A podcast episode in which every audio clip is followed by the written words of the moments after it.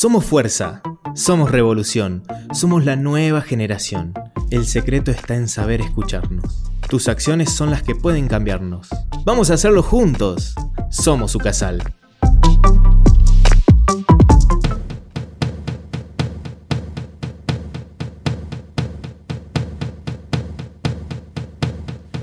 Bienvenidos a Somos, el primer espacio de Ucasal donde hablaremos de la actualidad y dialogaremos sobre nuestro lugar en el mundo. Mi nombre es Beatriz Guzmán y junto a Carolina Pérez vamos a acompañarlos en estas reflexiones del día a día. Somos como vos.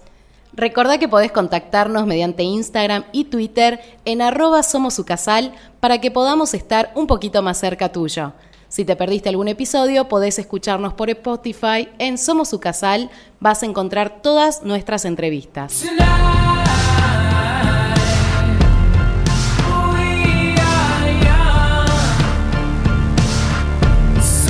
En el programa de hoy está con nosotros Matías Vinograd. Él es diseñador industrial, profesor de semiótica acá en Ucasal, creador y dueño de Sillones Sushi y nos va a contar todo con el hashtag Somos Diseño.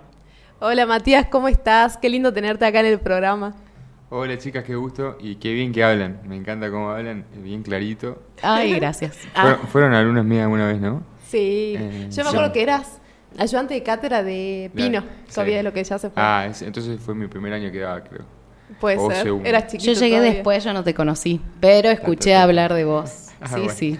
Bueno, bueno, bueno, qué lindo estar acá con ustedes. Gracias por invitarme, me encantan los podcasts, me gusta estar acá y hablar de lo que hago, que por ahí lo puede inspirar a alguien a, lo referido a lo mío, que es diseño y oficio.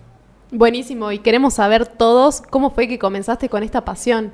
Y la verdad que fue este, muy, muy, muy raro porque, como ustedes sabrán, que son carreras creativas, tenemos algo muy, muy nuevo como el diseño y algo muy viejo como el oficio este, el diseño industrial, ¿no? En mi caso. Yo hice todo tipo de diseño, hice gráfico, hice hasta interactivo, web y después eh, me recibí diseño industrial en Córdoba y este, en Salta aprendí a, tapizar encargando trabajo de tapicería y me gustó, me pareció la forma más cercana de hacer diseño ya que tanta industria no hay acá, vos tenés que más o menos inventar y hacer lo que la industria que vas a fabricar o comprarte máquinas o formar gente o tomar empleados. Así me llevó del diseño a la tapicería y este, disfruto, disfruto mucho, la verdad, las dos cosas, tanto estar con los clientes como manejar el taller y el oficio. Sí, eso te iba a decir, ¿no? Acá en Salta hay poco diseño industrial, incluso la carrera en la Universidad de Ucasal se abrió el año pasado, si no me equivoco, la camada comenzó desde hace muy poquito y creo que es algo, es una profesión que no se habla tanto y que incluso a veces yo cuando estaba en la secundaria no sabía qué era ser diseñador industrial y si lo pudieras definir en pocas palabras, eh, la persona que hace diseño industrial, ¿a qué se dedica? ¿Qué hace? Justamente, bueno, el diseñador industrial es un diseñador global. Puede diseñar todo lo que la persona puede sostener, agarrar, lo asequible.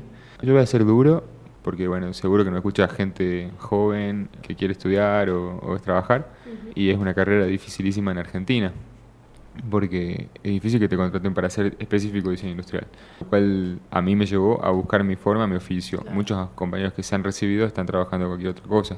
Yo toco a veces el diseño industrial, participo en concursos para no dejarme eh, llevar por, o sea, por el oficio 100% y el negocio. Este, pero bueno, estoy enfocado en mi negocio y como te digo, no te van a contratar sino más para diseñar unos paneles este, como estos que veo acá de la radio para, para que no salga sonido porque acá se compra todo hecho, ya está. Este, en cambio, en otros lugares te pueden llegar a contratar para hacer una parte de diseño industrial, que el diseño industrial abarca todo proceso fabricable en serie, un producto fabricable en serie. No, aparte, lo que vos decías, es una carrera que constituye mucho la creatividad. Uno por ahí, al nivel capitalista, uno hace lo que vende, pero también no quiere dejar ni perder ese lado creativo de, bueno, yo quiero no sé, armar algo desde cero, pero quiero que sea de esta manera y está bueno lo que dijiste, eso de, los concursos, de presentarse, está genial. Algo de lo que hablaba con Titi antes es de que el diseño nos acompaña todo el día, a toda hora, todos los días y nosotros no nos damos cuenta, es algo que tenemos diariamente y cómo podemos nosotros, eh, alguien que quiere estudiar esto, tirate por este lado, está bueno diseño industrial como para llamarlo a ese ese camino que capaz no conoce? Bueno, eh, lo que yo pensaba, siempre estoy pensando, le, le contaba, bueno, a ella que siempre estoy escuchando podcasts de cosas financieras, inversiones, diseño, no escucho casi música, ya escucho información, me gusta. Soy muy optimista, soy una persona muy optimista que piensa que si vos te dedicas a barrendero te va a ir bien igual. Vos puedes ser el mejor en, lo que hayas elegido y lo que haces. Puedes ser el número uno y pasa eso, si vos tenés esa mentalidad y si estudiás y si te formas. En, mi caso, siempre para verlo del lado optimista, eh, se relaciona mucho al diseño de interiores. Acá en Salta hay mucha hay mucho laburo de diseño de interiores. Hay gente que quiere renovar su casa, muchas parejas que se han ido a vivir, que tienen un hijo, eh, se están ampliando los barrios por todos lados. Ustedes vieron lo que es Salta, entonces necesitan cosas de diseño y capaz que ni lo saben. Entonces yo aprovecho, si yo tengo que poner un sillón en una casa, puedo dar un consejo de diseño, eh, ya empezar a ver, cobrar el metro cuadrado, los colores, de las cortinas, de las paredes, del piso, lo cual le va a mejorar su vida sí o sí, porque es importantísimo, parece muy superfluo, pero en realidad es eh, lo que ves todos los días. Te levantas, ves algo lindo todos los días. Por ejemplo, las plantas artificiales están de moda y uno dice, ¿para qué voy a meter una planta muerta dentro de mi casa? Y sí tiene un objeto, sí tiene una, una función, es ver algo verde para la retina y algo que tenga que ver relacionado con la naturaleza dentro de un lugar que no es natural, te pone bien. Yo digo, eh, al ser una carrera tan global, me ha llevado de un diseño a otro y a poder ir aplicándolo hasta en mi vida, o en todo. Se podría decir también que el diseño industrial tiene como multifaces, esto de convertir en un mismo producto, ver que sea cómodo para esa persona, que sea útil, que lo pueda usar y que le sirva a lo largo de su vida, y bueno, vemos que Matías hace sillones, sillones Suji fue como lo que más te hizo conocido, pero ahora estás nombrando una banda de otras cosas que se complementan súper bien y que incorporan otro tipo de conocimientos. Entonces se podría decir que el diseñador industrial también tiene que ser curioso, ¿no? Tal cual. Tiene que ser curioso, tiene que querer ser el mejor en lo que hace. No va a hacer una carrera donde vos vas a trabajar en un lugar y te van a pagar un sueldo, no es tan así. todo va a depender de uno y, este, y ahí está la riqueza de la carrera. Por ejemplo, yo me compré una máquina, un router, este, para cortar madera y hacer muebles eh, como esta mesa.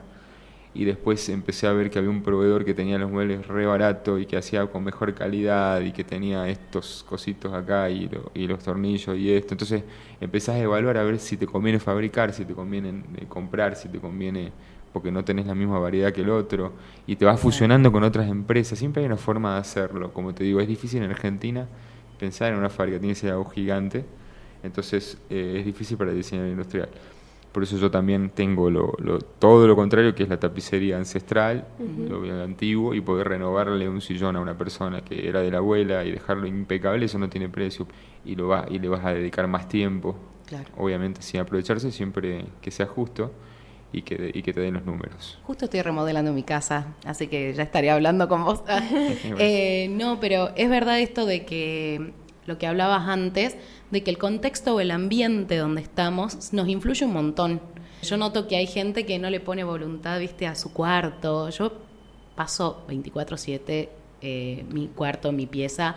Entonces el lugar donde yo quiero que me identifique, donde yo me siente bien, donde pueda trabajar, donde pueda hacer todo. Es como que yo noto que hay gente que no le dais importancia, pero porque tampoco se da cuenta de que eso los influye, digamos. Y otra cosa que te quería preguntar es el tema de tendencias. ¿Cómo haces con las modas? ¿Vos te adaptás a las modas? ¿Viste que ahora es todo más tipo originalidad más que nada, más que por ahí seguir bueno, quiero el modelo nórdico, por ejemplo. Eh, ¿cómo, ¿Cómo te haces para adaptar con eso? Yo, por ejemplo, cuando no hay presupuesto, yo ni, ni yo tenía presupuesto para remodelar mi casa, por ejemplo. Entonces, ¿qué empecé? Un consejo que doy, sí, empecé por una parte de la casa que es donde siempre estoy, que es el living comedor. Claro. Y eso me llevó a la cocina y así. Y después, con respecto a lo otro, yo, por ejemplo, me pasaba que a veces dormía en el living. y tengo mis mesitas funcionales, todas esas cosas que yo vendo, que es una mesita para usar la compu, para comer, para todo. No tengo ni mesa en mi casa ahora en este momento. tengo esa mesita, digamos. Pero yo soy feliz así, cada uno como, bueno. Y después, mi forma de, de plantear las cosas no es a través de la moda. Yo como soy diseñador industrial, que se diseña la casa como un lienzo, blanco en donde, en donde los objetos tengan, tengan su valor. Por ejemplo, yo lo primero que hice fue pulir el piso de parque que tenía en mi casa, que es mía, porque tenía un piso viejo y lo dejé clarito. Está eso sí está de moda, puede ser, está el piso clarito está de moda. Pero ¿qué pasa? Si es clarito, todo lo que pones arriba del piso se, se levanta. Si las paredes son blancas, todo lo demás se levanta. Si las cortinas son blancas, si, el, si el sillón tiene una funda blanca o es blanco, entonces vamos a darle protagonista- protagonismo a distintas cosas. Por ejemplo, en una bibliotequita le pones un adorno, un Buda fucsia, Claro. o lo que vos te guste, que llame la atención, que tenga color. Siempre tiene que haber música en el lugar donde estoy. Entonces trato de que esté conectada la música cuando llego, que se prenda, hago huevada, ¿sí? Sí. Y este y me gustan mucho las luces, son importantes las luces. Tiene que haber mucha luz porque son casas muy apagadas. A veces, a veces hago un respaldo de somier para una pieza de una persona Sí. y no le gustó tanto, pero después cuando le ponemos luces se da cuenta de que no es que no es que estaba feo, No sino que tenía muy sí. apagada la casa. Claro. Claro. No se veía el respaldo, no se veía nada. O luces focales. Entonces mi, mi, ten- mi forma es esa más bien. O sea, dejar todo me- medio blanco, piso claro y empezar tuc, tuc, tuc, de ahí. Claro. Se podría decir que hoy en día tenemos sobreabundancia también de información en cuanto al diseño industrial, ¿no? Hay mucho material, en este sentido de que más es más a veces para algunas personas y para otras personas menos es más. ¿Cómo sentirse identificado en este sentido y si se relaciona también con el diseño industrial y al momento de vos pensar un producto para hacerlo y venderlo? Sí, siempre va a ser así, porque somos como una calada de diseñadores industriales de Córdoba que, por lo menos a mí, y yo sé que a la mayoría de mis amigos lo, max, lo que más nos pegó fue la, la Bauhaus y la escuela de- alemana de la, del minimalismo. Sí. Pero por ejemplo yo trabajo mucho con Paula, eh, hacemos a veces cosas juntos de feo, de estudio feo, y que da clase acá también. Y ella este, tiene un estilo totalmente distinto. Pero la, la forma que, que ut- utilizamos, por ejemplo, cuando, cuando nos van a encargar una, una habitación o un lugar para diseñar, para de- redecorar, y que te permite seguir llevando el diseño industrial A otro eh, nivel. Claro, y, y seguir haciendo diseño industrial, porque si no solamente es comprar y poner muebles ahí, o llamar a un como contratista, llamar a alguien para que aclare el piso, un pintor para que pinte, es diseñarle una lámpara para ese lugar, por ejemplo, o un mueble para ese lugar. Entonces ya aplicaste diseño, como cuando alguien compra un cuadro o una obra de arte, que siente que la tiene él. O cuando Claro. tú vas a hacer un tatuaje, Sí. como este que lo odio, porque no era chico y bueno, resulta que no se lo ve a un montón de personas, ¿viste? Sí. Pero Preferís a veces tener algo único Sí, algunas verdad. cosas. Vos nombraste a esta Pau que trabaja distinto, que quizás tiene otro pensamiento no tan minimalista. Vos decís que el cliente se tiene que adaptar a lo que ustedes digan de acuerdo a sus comodidades o el cliente tiene que buscar a un diseñador que mejor se... Claro, que se adapte a ellos, Sí, digamos. exacto. Yo creo que yo creo que el diseñador se tiene que adaptar a ellos y Paula también lo hace. Se adapta a los clientes. Yo- Yo hago lo que quiere el cliente directamente. Yo no soy arti- tan artista. Paula sí. Pero hay gente que lo la busca a ella y le dice quiero que tenga tu estilo, esto hace lo que vos quieras. A mí me gusta hacer eso. Por ejemplo, con los tatuadores de este le dije, voy a hacer lo que vos quieras, ¿viste? Ah, Claro. Entonces yo ya, yo ya tengo una obra de él ahí, o de ella ahí. Lo dejas ser eh, y, y pensar en su Claro, es que creatividad. El- la Claro. creatividad es- son artistas, digamos, de alguna Claro. u otra manera. En cambio viene, por ejemplo, un bar y que está renovando este bar que está acá cerca, ¿viste? Sí. Eh, Bueno, ese te dice, bueno, tenés que seguir un lineamiento, ¿viste? Tienen que entrar 100 personas. Estas sillas Claro. van a ser relax. Este lugar va a ser de sillones más relax. Este lugar va a ser más de, de cowork. Este lugar va a ser así.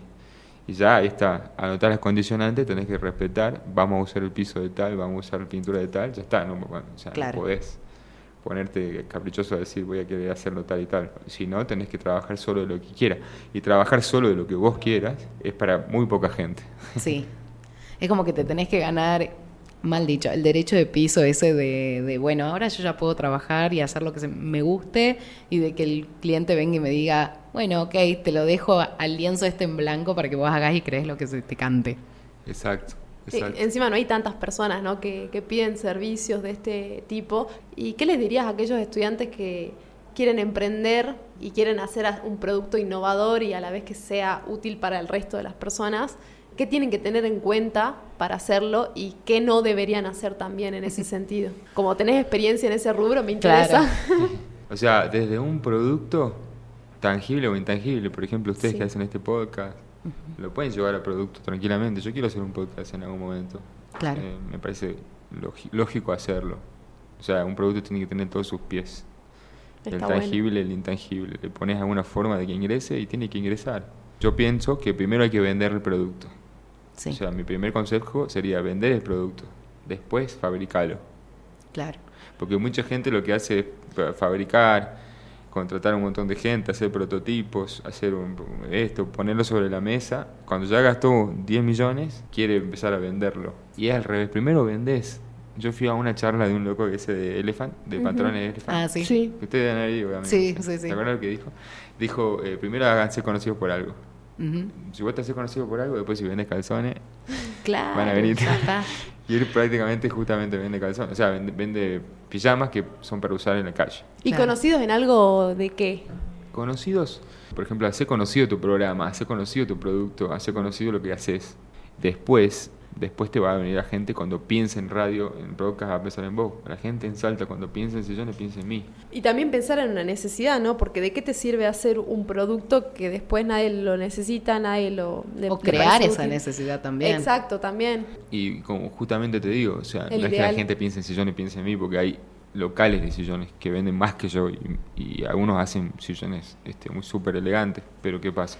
Tiene Cuando un en- distintivo. claro, cuando piensan en un sillón por venta online, porque yo no tengo negocio, venta online tengo negocio virtual, Sí. ahí piensan en mí. Y sí, no, hacer conocido este, y fracasar mucho, o sea, porque te vas a dar muchas veces cuenta de que no era y tenés que buscar la forma. Eh, Matías también es medio influencer, se podría decir, porque Sí, tiene más sí. de 11.000 seguidores en Instagram y hay gente que lo sigue no solamente por lo que hace, sino también por lo que muestra, ¿no? Desde su, de Claro, su como es él familia. también, él Eh, muestra sí. que es optimista, todo así, sí. Manda buenas vibras por sus historias, todo, entonces como que también llama la atención. Sí, porque muestra el rostro y muestra la persona que es y su personalidad y decís, bueno, empezás a confiar, ¿no? En- Claro, personifica también lo que es su marca, tu marca, digamos, la personificás. Sí, sí, yo, yo bueno, me acuerdo clave ese día que me animé y, y me puse a hacer videos. Mm. Hice 20 videos y uno salió más o menos. No estaba conforme con nada. Y, y después empecé a, a ponerme bien.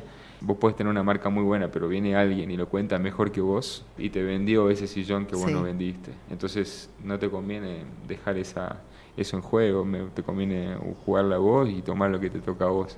Y bueno, no sé qué planes a futuro tenés también para contarnos a los que nos interesa. Mi nuevo proyecto es Mr. Sushi, Mr. Sushi Deco, en donde tengo productos de, su- de, de diseño, decoración y abrí mi propio showroom en Tres Cerritos. ¿Y por dónde te encontramos en las redes sociales? Claro, ¿cómo te contactamos?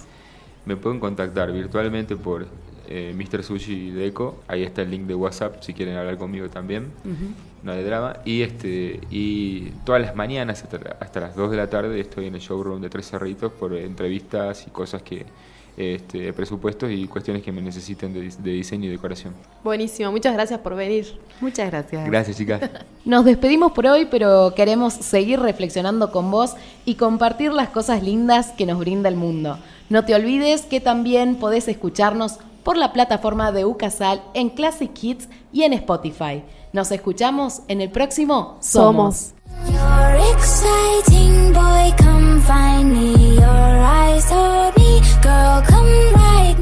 Esperamos que les haya gustado, compártanlo con sus amigos y disfruten de un nuevo episodio el próximo miércoles a las 11 am. Ahora es momento de darle lugar a lo que realmente importa, la vida. Esto fue Somos, un espacio para el diálogo con vos.